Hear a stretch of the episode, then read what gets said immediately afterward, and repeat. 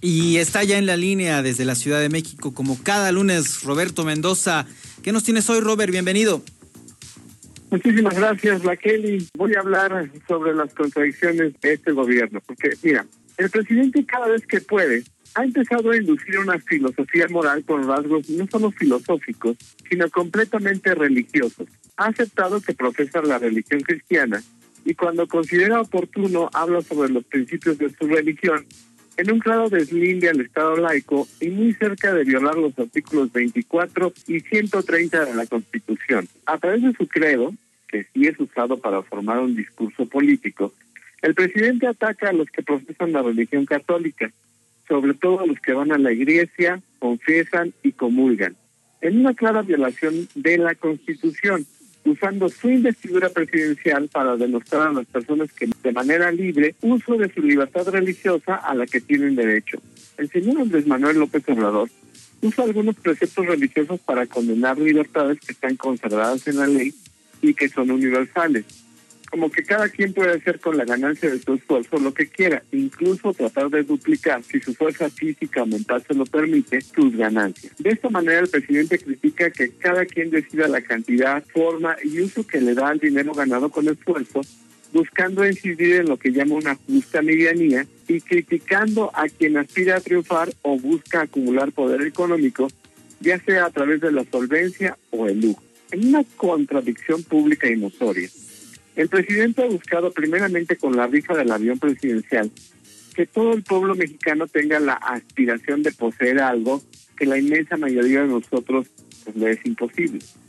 Sin embargo, los mexicanos somos prácticos y enseguida entendimos que no podíamos poseer un avión, pues de entrada no tendríamos dónde guardarlo y nos acarrearía muchos problemas técnicos y económicos.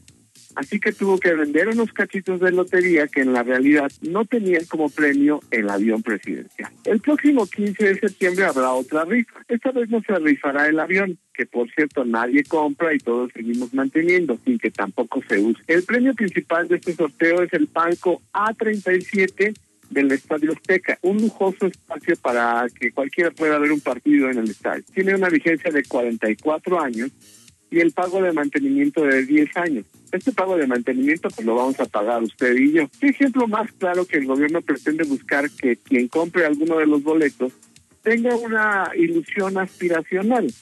No solo está el palco, sino también un departamento en Acapulco con alberca, tres habitaciones y acceso a la playa, o una casa en el Pedregal. El gobierno con cada cachito nos vende la ilusión de ser millonarios. A diferencia del parco, que podría darle el gusto de usarlo al ganador quizás nueve años, y es que continúa Morena en el gobierno, porque en cuanto haya un cambio de gobierno y aún sin haber, en cualquier momento la Secretaría de Hacienda podría desentenderse del pago del mantenimiento. Los departamentos y mansiones también deben de pagar mantenimiento, todos de varios miles de pesos, porque para tener una vida de rico, pues hay un requisito.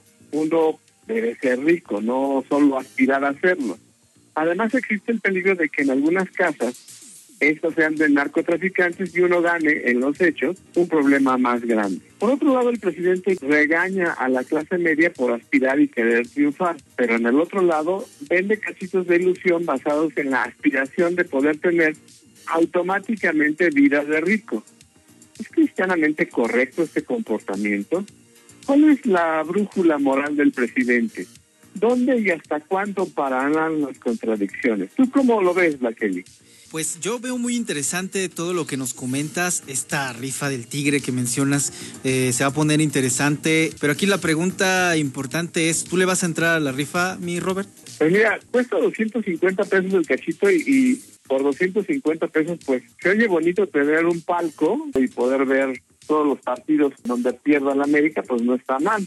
Claro. Pero pues la casa en Acapulco y, las casas del Pedregal, es así, quién sabe de quién hayan sido, ¿no?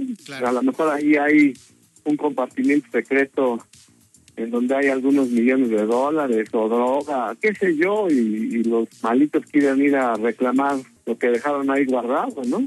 Claro. Pues lo que sí se va a poner bueno es el show en torno al, a, la, a estas rifas, ¿no? Yo te agradezco mucho, Roberto Mendoza, que como cada lunes estés en este espacio y bueno, nos escuchamos la próxima semana. Te mando un abrazo y a todos en San Luis Potosí. Hasta luego. Gracias, hasta luego.